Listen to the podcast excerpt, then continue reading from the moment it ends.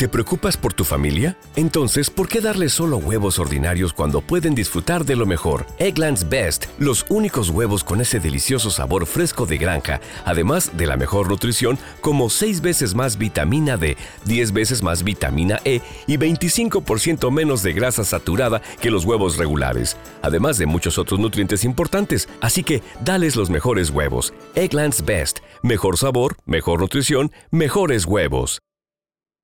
Perdónate, acéptate, ámate, despiértate, elévate y sé infinitamente libre.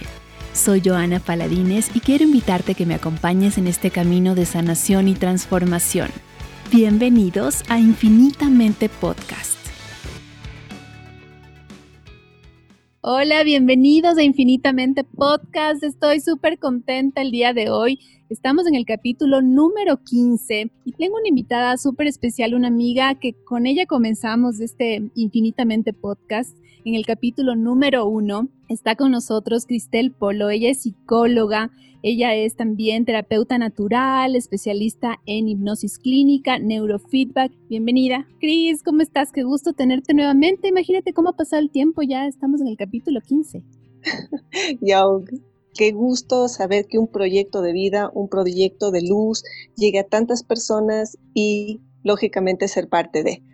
Patada de inicio positiva y estar en este momento del quinceavo programa sabiendo que todos los que escuchan tienen la oportunidad de aprender. Creo que esa es la lógica de este programa, de estas formas de llegar a la gente que tú has propiciado y estoy muy contenta.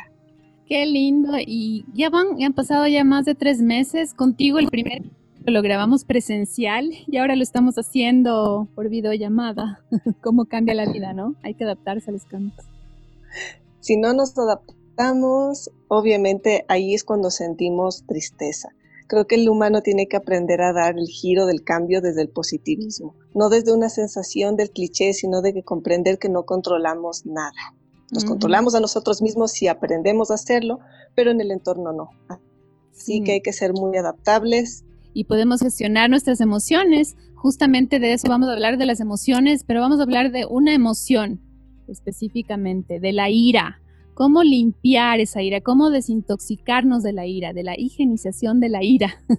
Este término me encantó escucharlo en un capítulo que tuve sobre las mujeres que nos habitan y hay una etapa en la que eh, puede ser que las mujeres estemos muy iracundas, entonces ahí hablaba María Guadalupe Alcázar sobre esto, ¿no? Sobre la higienización de la, de la ira, pero no, no la topamos a profundidad y me encanta eh, que hablemos el día de hoy sobre este tema. Cris, cuéntanos un poco primero sobre qué es la ira, de dónde surge, me encantaría, si tú me permites, aunque suene un cliché, pero creo que vale la pena dar un inicio, con una hermosa frase de Robert Ingersoll que dice, la cólera es una ráfaga de viento que apaga la lámpara de la inteligencia. Ah. Mm.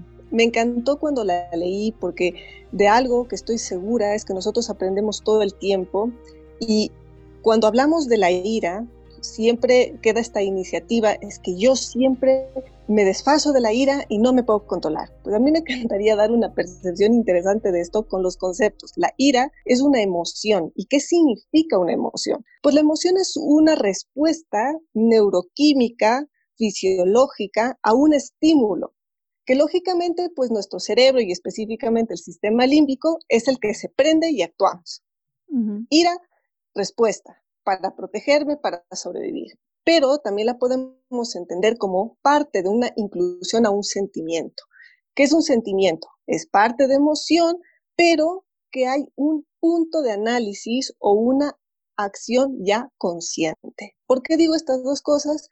Porque la ira, para poder limpiarla, para poder sanarla, debemos quitarnos ciertos clichés. Y el primero es, no puedo controlar, controlar mi ira, yo soy así y por lo tanto discúlpame, pero ¿qué es lo que yo hice?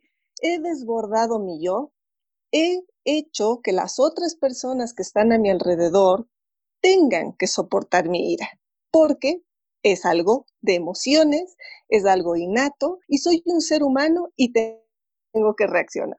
Creo que ahí es donde está el punto grave. Por poco, claro, hay personas que dicen por poco ya está en los genes, ¿no? O sea, no. Eh, ah, soy iracunda por naturaleza, nací así, pues no puedo cambiar Y no es para nada de esa manera. No es de esa manera, podemos tomarlo desde la lógica de que sí, como emoción tenemos una reacción fisiológica, neurofisiológica, pero hay una gran verdad de todo esto. La ira es una respuesta de una forma de sobrevivir en donde yo he perdido claramente el control.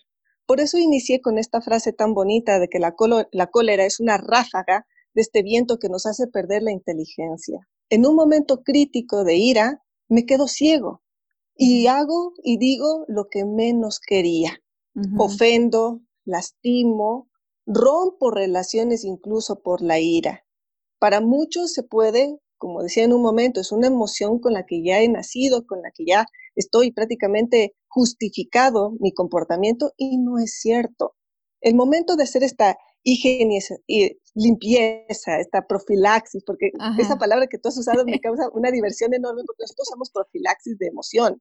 Entonces, creo que es lindo ver que nosotros busquemos términos que ayuden a acompañar la idea de acciones, ideas que me hagan esa limpieza. En este caso de la ira, vuelvo a repetir algo interesante, yo sé que no tengo el control de las personas. Si yo lograra decir eso, empiezo esta limpieza empiezo a renovar un mal hábito que yo he desarrollado en mi vida. Obviamente la ira puede suceder porque he tenido conductas aprendidas desde mi casa, en donde no se dialogaba, se gritaban las cosas, se llenaba de ira porque el carácter fuerte está ligado con la ira.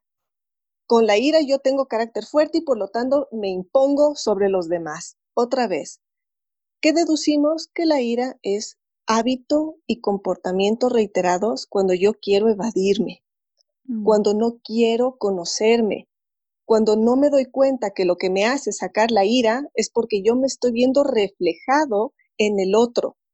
Mm. ¿Por qué? Porque hay personas que tienen ira por está desorganizada las cosas, porque hay desorden, porque no se cumple mi voluntad, me enojé con la persona que me pasó en, la carretera, estoy enojada porque he perdido en un juego, ¿Qué es lo que estoy haciendo? Una referencia de mí mismo. Limpiar la ira significa tener una alta conciencia de nosotros, pero también entender el origen que nos impulsa a esta emoción y estas reacciones obviamente no positivas. A veces puede ser también, en mi caso, me pasaba que yo, eh, la, mi manera de expresar tristeza era con ira. También puede ser, ¿no?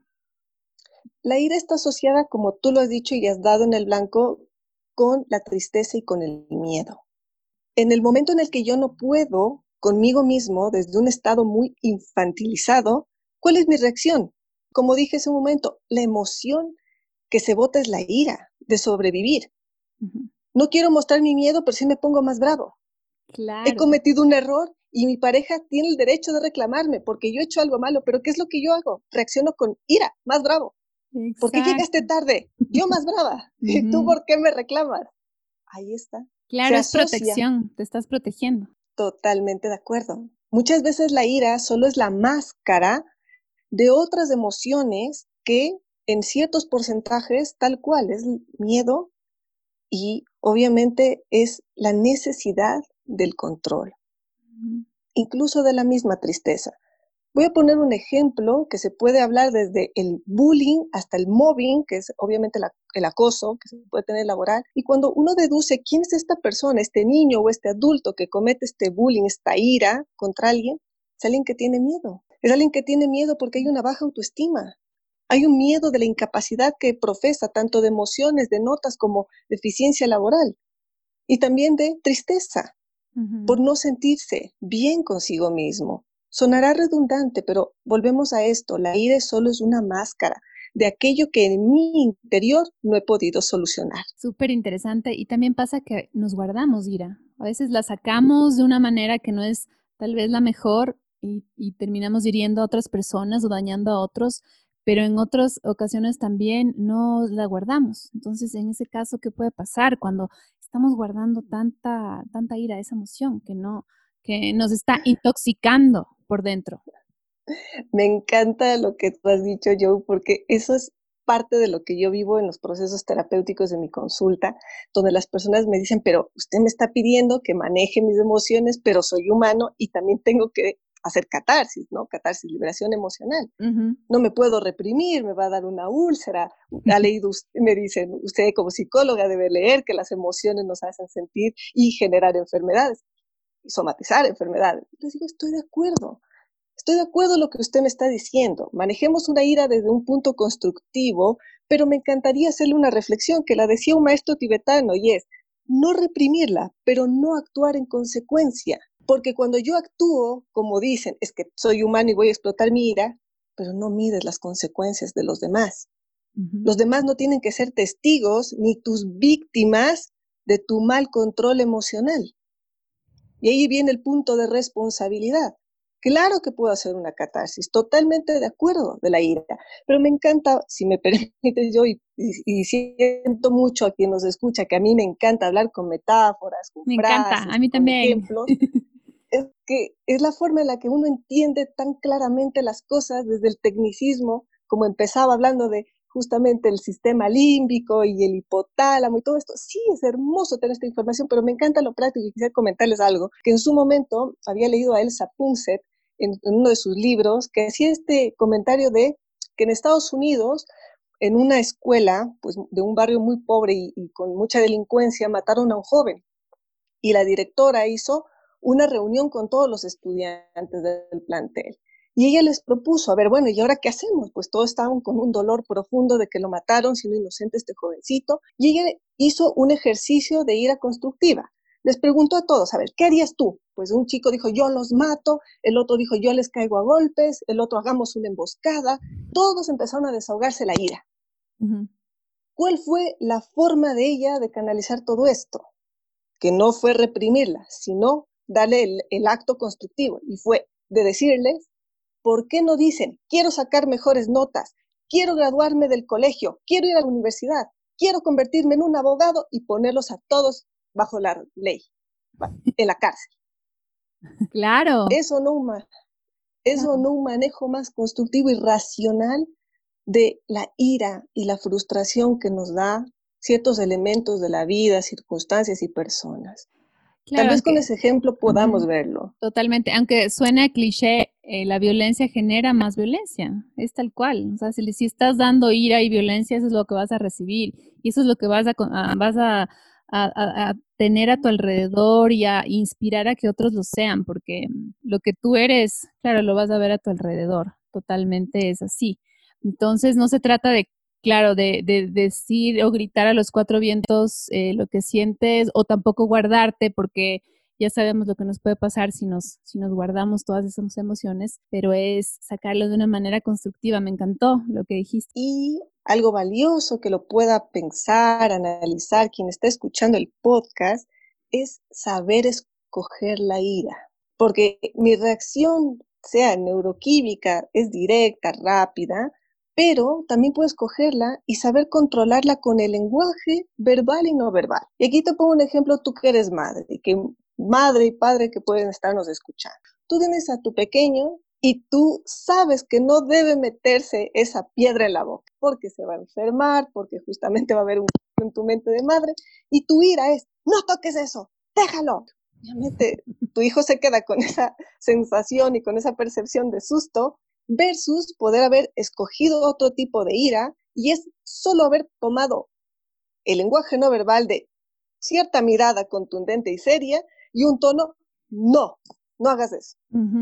claro. Hay una ira expresada, pero con, con, una acción lógica, verbal y no verbal, sin traumarle que te salga y, y tampoco sin decir malas palabras, porque a veces se nos sale. Yo he estado ahí y es, y ellos, los niños, son esponjitas que aprenden y captan toda la primera. Y por ahí se me salió un ajo, ya sabes qué palabra es. y, él anda y él anda repitiendo eso día y noche. Entonces, claro, ahí dices, oh, no, somos un ejemplo. Entonces, claro, ahora que topas el tema de los niños, eh, ¿cómo enseñar a los niños, claro, a, también a, a, sacar sus emociones, ¿no? Porque mm, sin juzgarles también, eh, esto de la típica no llores, no grites, tampoco, ¿no? Porque ahí les estamos reprimiendo las emociones. Entonces no se trata de reprimir nuestras emociones, sino de gestionarlas. Exactamente. El gestionar la emotividad de un adulto es el reflejo, por favor, de lo que le enseñaron o no le enseñaron cuando era niño. He visto mamás y papás que gestionan mal la ira de un niño y el capricho de un niño, de un niño que es gritar, vociferar y es, no hagas esto, ¿por qué haces esto? Es subir ellos el tono de la voz, poner un lenguaje no verbal agresivo, no constructivo y entonces el niño seguirá haciendo lo mismo.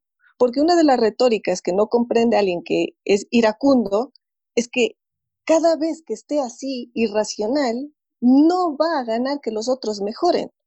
Peor en el caso si soy una madre y un padre que le estoy reprimiendo y yo le reprimo desde la ira. El niño no comprende el concepto y lo único que le va a quedar claro es de que tiene que ser más iracundo para que entonces le dejen expresar la ira en paz. Claro, vas creciendo como que es normal tener ira y reaccionar de esa manera. Hay papás que depende de las edades de los niños, se les permite, a ver, ¿quieres? ¿Estás enojado? A ver, ¿qué pasa? Bota el juguete, patalea, está bien. Se le permite ese actuar y luego se le da la confrontación emocional positiva. Yo te amo. querías decir esto, patalear, mi amor, yo te quiero, yo te amo, está bien, te comprendo. Ahora vamos a hacer el siguiente paso porque es la ira, pero debe haber la conciliación de la calma. Así le estoy enseñando al niño los dos puntos antagónicos, pero esa mitad es primero la catarsis, lo que tú dijiste, la no represión de la emotividad. Si no le dejamos aprender, ¿cómo le voy a enseñar lo correcto? Somos seres de error acierto, sobre todo con el tema de la ira. Claro, totalmente. Y bueno, en los adultos es igual. Pero ¿cómo podemos sacar la ira? Hay muchos ejercicios o técnicas que podemos hacer, ¿no? Para, para sacar toda esa ira que llevamos dentro. ¿Cómo? ¿Qué recomendarías tú? Me da una gracia de, cómo lo, lo, tomas, porque es cierto.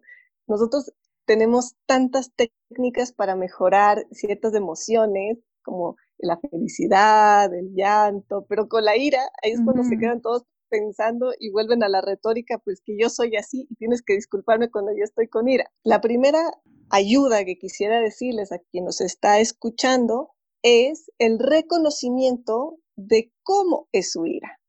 Fase 1, el reconocimiento físico.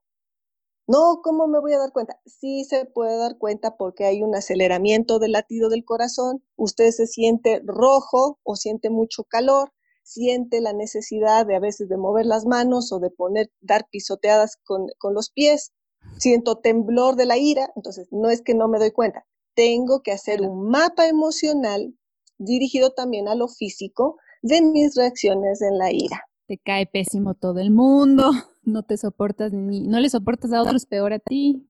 Totalmente, ese sería justamente. Entonces escribimos, escribimos todo lo mm. físico. Okay. Todo lo que tú sientas primero desde el aire en lo físico. Siento que ya viré el ojo, me doy cuenta que cuando me da ira me está súper tenso mi cuello, siento calor en las manos, tengo taquicardia, me duele el pecho, me duele el estómago. Esas reacciones que usted antes no las había tenido en cuenta, ahora sí las va a poner en papel. Ah, ahora comprendo que mi sistema límbico reacciona de esta manera, así que de una otra manera rescato a mi cuerpo y eso me ayudará a rescatar a mi mente.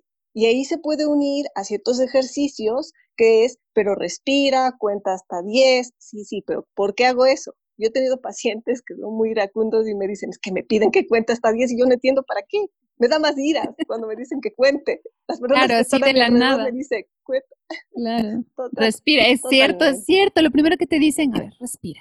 Pero ese rato no quieres nada no quieres. Y también es porque antes no te han explicado por qué se pide ese PAP, ese principio, pues eh, primeros auxilios eh, psicológicos, y es que el cerebro en un momento crítico no está recibiendo oxígeno, estás hiperventilando, estás tu latido de corazón está acelerado, por lo tanto no vas a tener claridad mental en un momento de ira.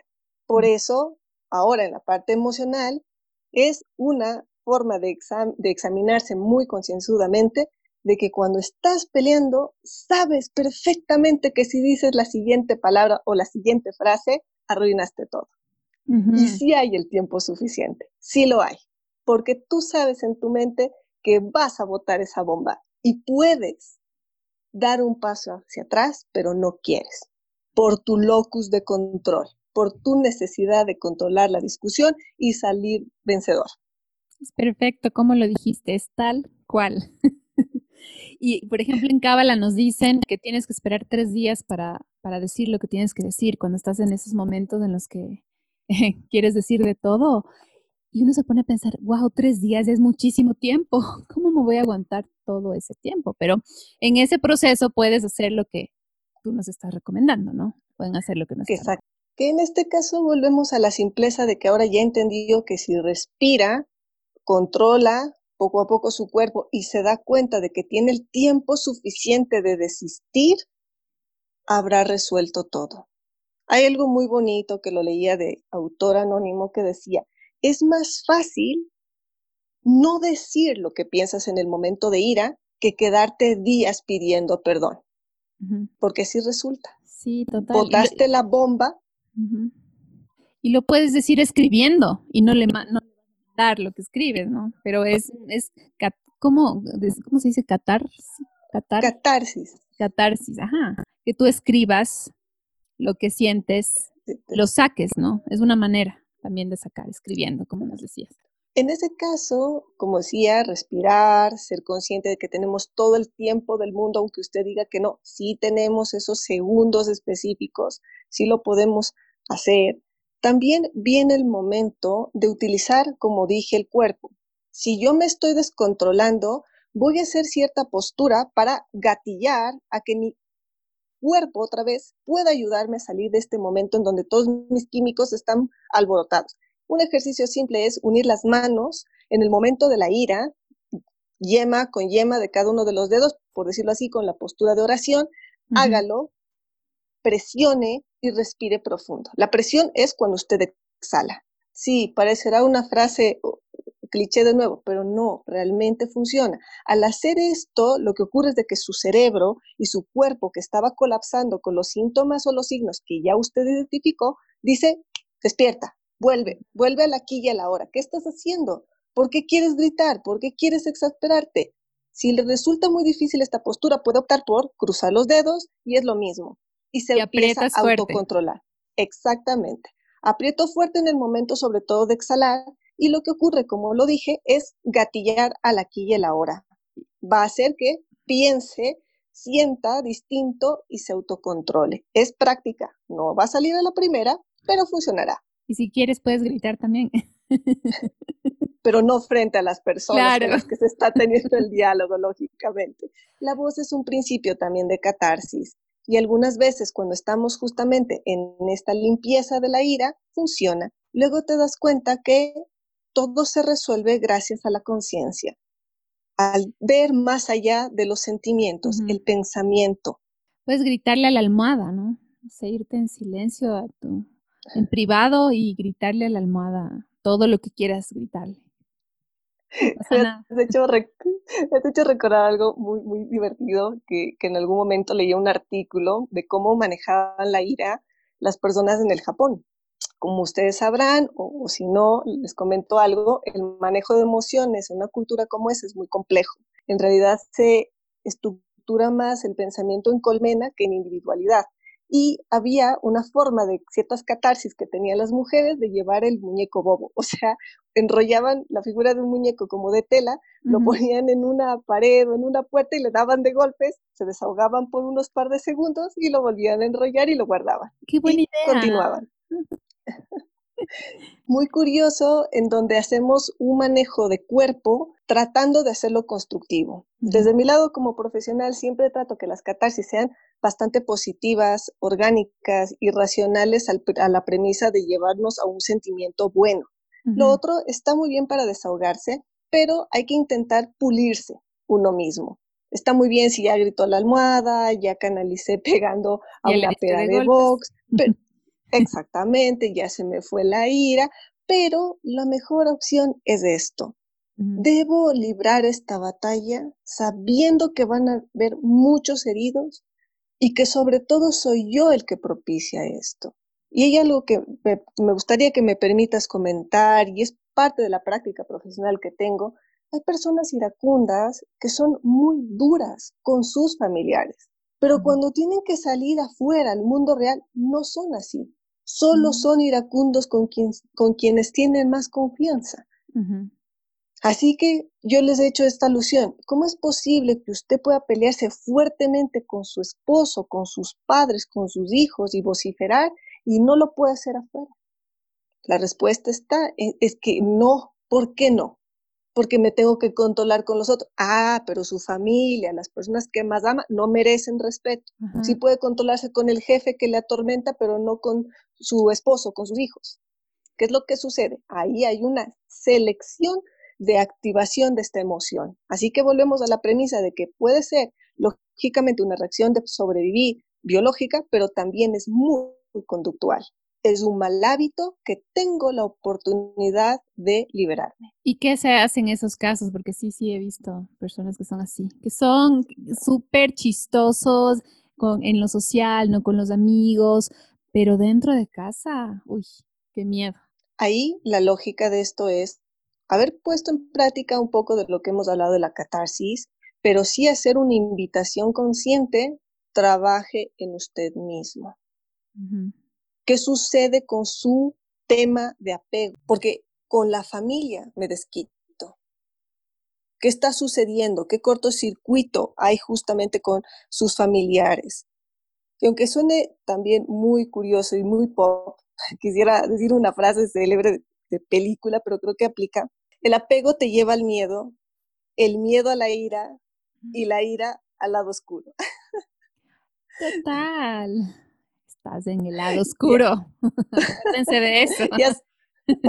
Ya, sabrán a qué película me refiero. me encanta. Pero creo, pero creo que aplica justamente con lo que tú has mencionado hace un momento y lo que yo quiero reafirmar. A veces estas líneas mal manejadas de familia me desbordan en mis emociones, pero debo ser responsable de lo que soy. No, tú me haces enojar, es que tú no haces lo que yo quiero. ¿Qué sucede? Locus de control. Creencia irracional de que yo tengo que estar rodeada de personas iguales a mí. La ira, te cuento que también es un mecanismo de quitarle individualidad al otro porque tú tienes que hacer lo que yo te digo. ¿Y cómo me impongo? Pues con mi carácter fuerte, que es la ira y vociferar. Por eso es esta invitación de autoconocerte. Me recuerda a una persona que era así, que, pero hay que liberarse de esa toxicidad en la vida, ¿no? Totalmente. Es un hábito que tienes el derecho de dejarlo cuando tú quieras. El tema es que, claro, ahí el otro permite, porque si una persona es así, y el otro lo permite, es cómplice de esa actitud. Ahí estamos hablando un punto dirigido a relaciones tóxicas, en donde he encontrado mi par, pero tóxico, que me sigue mi juego, mi juego del control, mi juego de la ira, en donde la otra persona se victimiza y se culpabiliza de mi ira. ¿Cuántas mujeres, cuántos hombres han vivido circunstancias en donde ellos terminan haciendo este punto de coadicción, por decirlo de alguna manera. Soy coadicto de un iracundo o de una iracunda. Claro, y en los dos casos es inseguridad, de un lado y del otro. Es inseguridad. Justamente lo que mencionábamos minutos atrás es miedo y tristeza. Que yo la confundo para poder sobrevivir, en vez de sacarla, mostrar vulnerabilidad, aprender a desarrollarme más, utilizo un recurso muy fácil que sigue siendo ponerme bravo. Entonces, hablando de los puntos, el primero que mencionaste es escribir, ¿no? El segundo hablaba del cuerpo, de trabajar con nuestro cuerpo. Totalmente. Y en la parte emocional, intangible, gracias a hacer ese PAP, esos primeros auxilios psicológicos de respirar correctamente, aquietar y ayudar a tener cerebro más oxígeno, es ser consciente de que tengo todo el tiempo, aunque sea en un segundo, para decir no voy a lanzar esa bomba. Doy un paso a un lado. Porque las consecuencias van a estar y no me puedo justificar más diciendo a los otros, es que este es mi carácter, esta es mi personalidad, así soy yo, y por eso me hiperjustifico el decir cosas muy duras o ofender a los demás. Trabajar mi ira es este reconocimiento de que yo he obrado mal, no para, por favor, satanizarme y ya ponerme por poco en el calabozo, sino una crítica constructiva para poder sacar adelante las emociones que están guardadas, tapadas con la máscara de la ira. Claro, para no llegar a una crisis, porque eh, toda esa, y a veces también hablando de las emociones guardadas, de la ira guardada, podemos luego desencadenar una crisis, que eh, una crisis puede ser crisis de llanto, incluso de, ataques de risa, ¿no? De, distintas maneras. Son formas en las que obviamente hacemos catarsis. Gritos, sí, sí. Es, es justamente también, hablando de estas reacciones, Reacciones de la ira que no solo son verbales, sino físicas. Romper objetos. Exacto. Lanzar cosas. Por ejemplo, algún ritual, porque em, yo me acuerdo de esto que en las terapias, ¿no? Que te hacen escribir y luego quemar, por ejemplo. Escribir toda, toda la ira que sientes, escribir una carta a, tal persona, si es que es el caso, y luego quemar. ¿Qué, ¿Qué pasa cuando quemamos, por ejemplo? Todos estos ejercicios que hacemos de manera histriónica, o sea, fuera de la normalidad, lo que te da es un principio de ritual. Los seres humanos somos muy ritualistas. Entonces, el hecho de que yo haga algo fuera de, la, de orden, por ejemplo, quemar toda mi ira y, decir, empiezo un camino nuevo, la mente lo acepta porque es una intención muy alta. Te dice, perfecto, entonces usemos este ritual para que sea un punto de subir más alto y mejorarte. Sí funciona, te cuento yo. Ayuda mucho a los pacientes y algunas veces les he pedido incluso que pinten con color rojo, que es el color de la ira. Digo, ah. vaya, pinte en todo con rojo, varios tipos, mejor dicho, tonos de rojo y saque su ira y luego quémelo, bótelo, transmútelo, pero sienta que ya pudo tener control de la ira. ¿Y qué has visto en tus pacientes? ¿Qué cambios has visto? El primer cambio es darse cuenta de que no querían ver su vulnerabilidad, que la ira siempre fue su carta de presentación para resolver las cosas. Y en estas transformaciones con mis pacientes, obviamente en una gran mayoría hay una parte de llorar.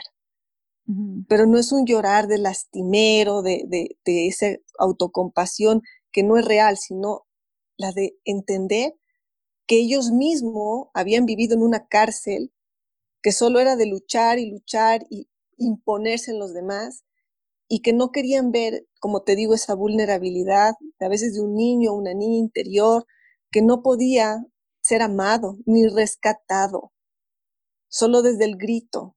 Y también nuevamente quienes estén escuchando el podcast y son padres, madres, van a recordar que a veces uno ve a sus hijos que están con muchísima ira, ira y botan las cosas. Y en sus ojos en un momento es verlos a ustedes. Y es me vas a amar aunque estoy gritando y estoy con ira y muchos padres ignoran eso y le dejan que tenga su catarsis, claro que sí, pero no hacen el cierre y es de abrazarles, aunque están con ira y te como que te pegan y forcejean, pero después de un momento entienden el abrazo y entienden que ya no deben usar ese mecanismo. Es muy hermoso y eso también lo puedo pasar, que cuando tienen el abrazo del hijo y calman la ira con el amor, comprenden lógicamente algo que es el amor lo mueve todo. Mm. Y la mente con emociones profundas, hay una segregación química increíble de transformarse. Es tal cual, tal cual lo que dices. Yo lo, vivo con Elías, por ejemplo, que él, a ratos le dan esos ataques de ira y, y claro, le dejamos que grite. De hecho, literal, yo decía, esos niños antes, ¿no? Cómo se, se, se, dan contra el piso, se dan vueltas en el piso. Ahora lo estoy viviendo a, veces con Elías y lo dejamos que, que ya, que saque sus emociones y luego con el abrazo se calma, es cierto, es súper poderoso el abrazo. Totalmente, porque lo que yo estoy haciendo es llenar el huequito que está construyendo la ira, el huequito en el que yo me voy a quedar atrapado, mientras que el amor te hace florecer, le hace al niño comprender que estuvo mal, pero que siempre están ahí para él. Como te decía, la ira, cuando nosotros estamos peleándonos por poco con medio mundo, creemos que vamos a cambiarlos, pero solo recibimos, tranquilízate, respira, el cliché, cálmate. no, llores, tranquilo, no, grites, ya, pon de parte. pero a la final no consigo lo que el niño o la niña interior quiere, amor. Siempre. Hay una situación de rechazo, exactamente. El amor moviliza lo más hermoso de los seres humanos. te conecta desde lo físico con un cuerpo poderoso, un cuerpo sano, una mente sana y sobre todo un espíritu conectado con la divinidad. Entonces, después de todos estos pasos, eh, ahí sí puedes mandarles a respirar. ahí entenderá. meditar, todo eso. Te puede ayudar. Todo esto, claro que sí. Y hermoso también dar un pequeño tip para las personas, por favor, para también evitar la ira, si tiene que tener alguna discusión o si tiene que hacer justamente un enfrentamiento que no necesariamente debe terminar en pelea, por favor, coma. Porque cuando no comemos, también físicamente hay una reacción doble porque el cerebro entra en caos, el cuerpo entra en caos, en crisis. Y se va a enojar a alguien mucho más rápido. A mí me pasa así, que a veces me pongo mal genio y es porque no comí, porque no alcancé a comer o no pude comer o algo pasó. Y ahí dices, y eso es conocerte, ¿no? Lo que hablamos al principio, saber qué está desencadenando tu ira. Exacto. Por eso es muy importante de lo que ha escuchado, lo que hablábamos contigo yo en ese momento, el yoga, meditar, escribir, pero yo sí les dije, primera fase, reconozca su ira fisiológica o físicamente. ¿Qué es lo que le pasa a usted? Hiperventila, siente que el corazón se le va a salir, se paraliza. Tengo, pacientes y hombres y mujeres que me han dicho, es que yo me quedo clavado en el piso de la ira, mm. me quedo inmóvil y desde esa trinchera empiezo a pelear. Por favor, movilícese, camine, respire, porque si no, entramos en la secuencia de botar las bombas. Claro, y después de hacer todo lo que, lo que has mencionado, Cris, lo que hemos hablado, ahí sí conversar. No gritar, no pelear, conversar, expresar lo que sientes, pero ya va a ser diferente, con otra intención. No va a ser con una intención de herir, porque ah, cuando uno está en ira, no piensas en nada más que tal vez en, protegerte y herirle al otro. Y punto a destacar de lo que dijiste. Vamos a conversar, pero tengo que ser consciente del tiempo del otro. Mm. No cuando yo quiera, no cuando ya, ya me calmé, ahora sí conversé. No, no, no, no. Ante todo la empatía. Si la otra persona no está lista para conversar, sea consciente de darle el espacio y el tiempo para poder tener ese momento de dialogar. Caso contrario, volvemos al mismo principio de control, porque eso también me ha pasado. Es que yo ya me calmé y ya le dije, ahora sí vamos a hablar. Y claro, la otra persona está desbordada, está fastidiada y para colmo tiene que aguantarse las reacciones polares de quien tiene la ira. Entonces, propiciemos momentos justos y correctos, como lo que tú mencionaste. Tres días, démonos unas horas, démonos hasta el día de mañana y conversemos, pero no por eso me vuelvo un ser castigador que te voy a hacer la ley del hielo o te voy a tratar mal. Eso no funciona. Tratamos de mantener una normalidad y se habla al día siguiente o en el momento correcto. Manejo de emociones, gestión de emociones, no tengo que castigar por segundas. Claro, ser adultos. ¿Qué es la adultez? Haber desarrollado mucha inteligencia gracias a las experiencias de años, pero no todo el mundo le gusta sacar esa experiencia. Ahí volvemos al punto de no canalizar, no gestionar bien emociones tan fuertes y contundentes como es la ira.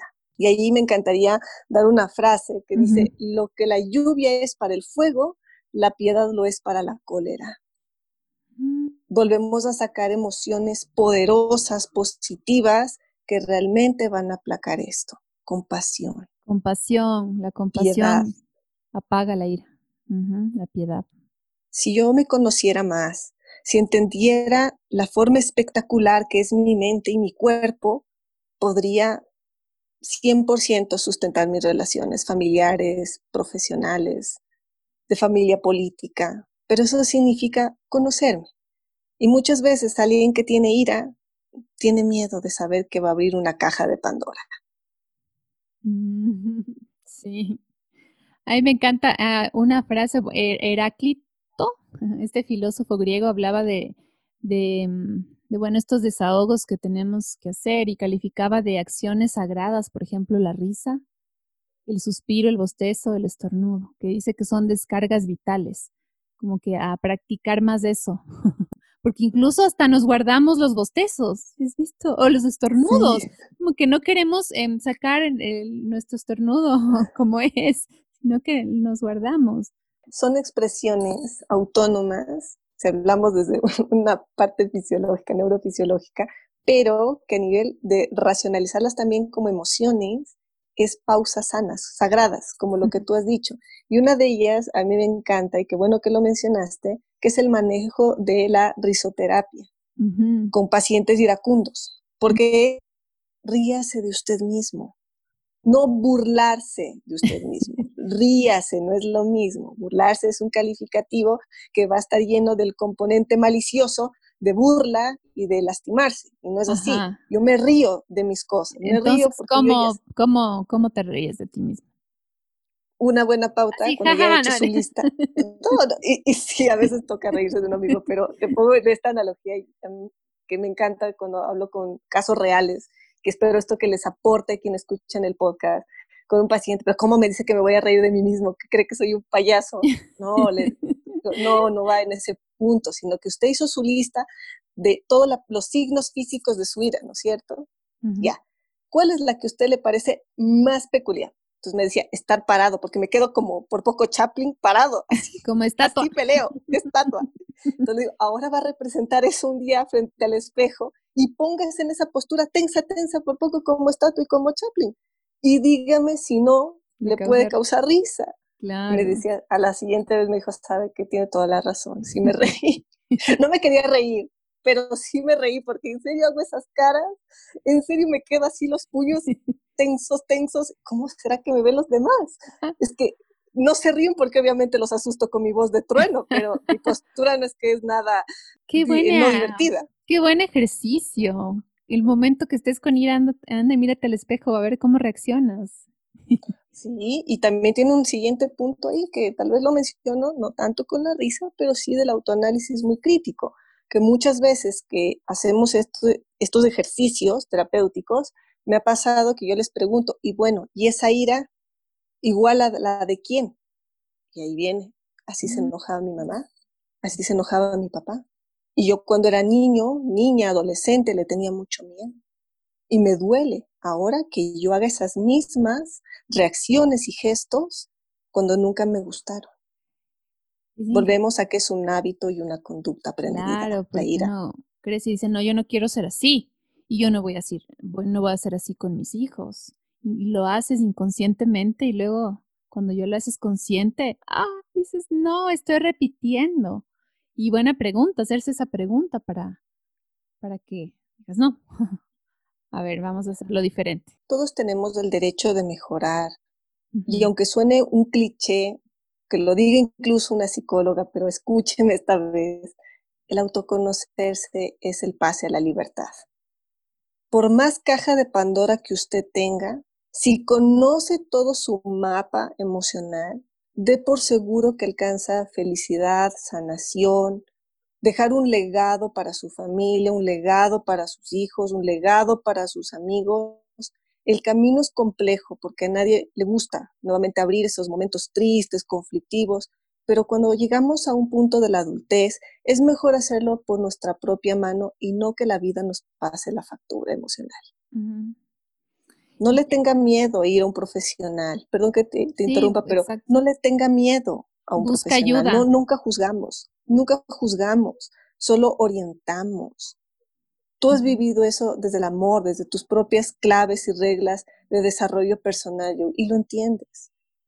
Hay que abrir la caja de Pandora.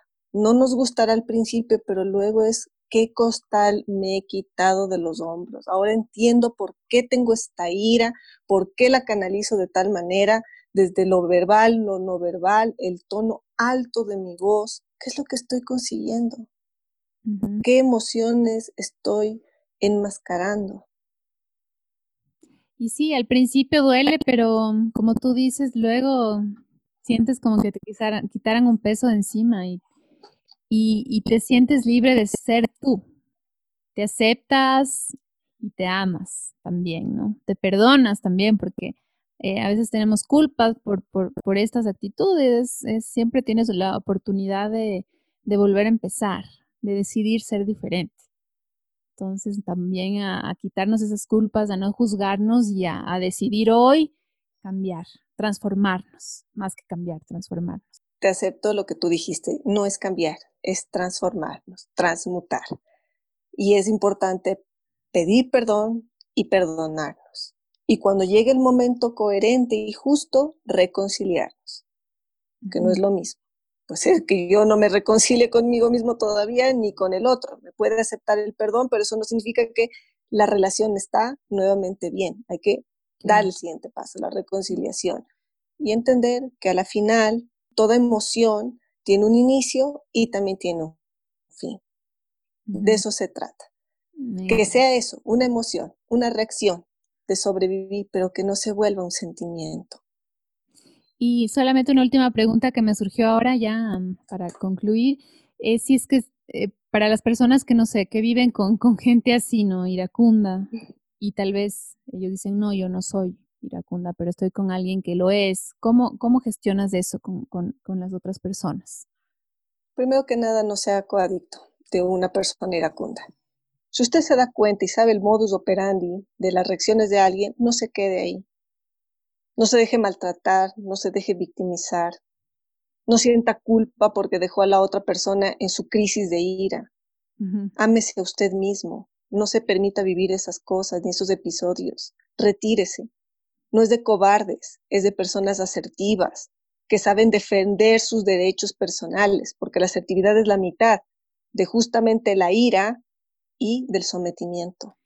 Esa es la primera norma que debe tener claro. Y no tratar de cambiarle al otro, porque cada uno tiene la decisión. No, no puedes cambiar a nadie. Eso es imposible. Si esa otra persona no lo decide, te quedarás esperando que cambie, ¿no? Cada uno tiene su propio camino de Santiago. ¿Cuándo lo haces y cuántas estaciones haces para descansar? Como esa analogía. Aquí lo que importa es de que usted sea claro de cuidarse y obviamente empatía con la persona iracunda con la que usted convive, de siempre propiciarle momentos tranquilos, date una oportunidad de desarrollo personal. Te amo, te quiero, pero no puedo permitirme esto. No puedo quedarme en este momento, aunque no me entiendas, aunque estés gritando, no me puedo quedar por mí y por ti. Y corto de manera asertiva. Llegará el momento perfecto en el que la persona decida hacer su transformación. ¿Puedo ayudar? Claro que sí. Gestionar en darle un libro, de pronto seguirle hablando de que hay procesos de desarrollo personal, pero a la larga la decisión queda en la misma persona. Qué lindo, Cris, se nos acabó el tiempo. Muchísimas gracias. ¿Algún último mensaje que quieras darnos a todos? Lo más importante que quisiera decirles es, abra su caja de Pandora. No le tenga miedo. Lo que sí asegúrese es de que tenga a su mano derecha alguien que le guíe. No tenga miedo de hablar, no tenga miedo de transformarse, porque somos como esa oruga que va a llegar a ser una mariposa tiene que vivir una metamorfosis. E incluso lo que hemos hablado hoy de la ira. Es la ira transformada se vuelve en empatía y en dulzura. Así que siempre hay ganancia de conocernos a nosotros mismos. Y siempre hay oportunidad de cambiar. No es que nació así. Puedes cambiar siempre. Nacemos de una manera y terminamos de otra. Totalmente de acuerdo. Gracias por este momento, este espacio. Qué lindo eh, hablar contigo. Eh, cuéntanos dónde te pueden encontrar las personas que te están escuchando. Claro que sí, será un gusto si pueden tomarme como esa guía o por lo menos alguien que les dé una visión diferente. Pueden encontrarme en mi página web que es www.magnapsicología.com. Estoy en redes como Facebook, LinkedIn, Instagram como Cristel Polo. Excelente, Cris. Muchísimas gracias y gracias a todos por escucharnos. Les mandamos un abrazo fuerte. Un gran abrazo.